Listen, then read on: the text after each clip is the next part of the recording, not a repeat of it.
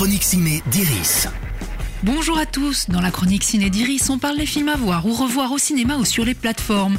Et cette semaine, direction les salles obscures avec Hunger Games, la balade du serpent et de l'oiseau chanteur, qui nous entraîne aux prémices du mythe. Pour cette nouvelle trilogie, la production d'Hunger Games a choisi de regarder du côté des méchants et de remonter le temps pour expliquer comment et pourquoi le président Snow, joué par Donald Sutherland dans la première trilogie, est devenu ce qu'il est devenu.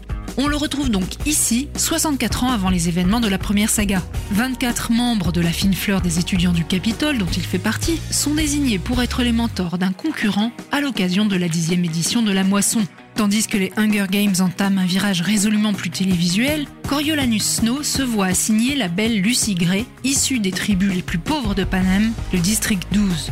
Son don pour le chant lui attire les faveurs du public. Snow, sous le charme, va devoir choisir son camp. Je suis ton mentor. Un rebelle. Je vais te sortir de là. Vous voulez protéger les gens? Alors il est essentiel d'accepter ce que sont les êtres humains. Et ce que ça engendre de les contrôler. Avec le réalisateur des précédents épisodes, Francis Lawrence, aux commandes, Hunger Games, la balade du serpent et de l'oiseau chanteur maintient parfaitement la filiation entre les deux sagas. Même code, même atmosphère dystopique. Le spectateur est content de retrouver l'univers Hunger Games, mais la spécificité de ce nouveau cycle, supposé se construire autour des thématiques de l'amour, de la trahison et de la paranoïa, ne se révèle que tardivement. Alors oui, on a envie de voir la suite, mais on reste aussi un peu sur notre faim. C'est le propre des premiers épisodes.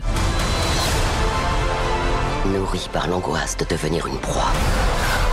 Voyez à quelle vitesse on devient un prédateur. La chronique Ciné d'Iris, c'est fini pour aujourd'hui. Rendez-vous mercredi prochain pour un nouvel épisode.